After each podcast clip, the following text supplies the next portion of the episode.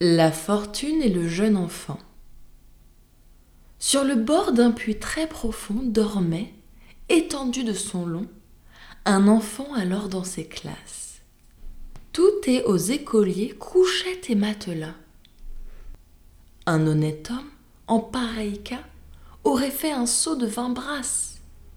Près de là, tout heureusement, la fortune passa, l'éveilla doucement lui disant Mon mignon, je vous sauve la vie.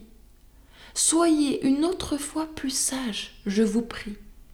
Si vous fussiez tombé, l'on s'en fût pris à moi. Cependant, c'était votre faute. Je vous demande, en bonne foi, si cette imprudence si haute provient de mon caprice. Elle part à ces mots. Pour moi, j'approuve son propos. Il n'arrive rien dans le monde qu'il ne faille qu'elle en réponde. Nous la faisons de tous échos. Elle est prise à garant de toutes aventures. Et ton sot, étourdi, prend-on mal ses mesures? On pense en être quitte en accusant son sort. Bref, la fortune a toujours tort.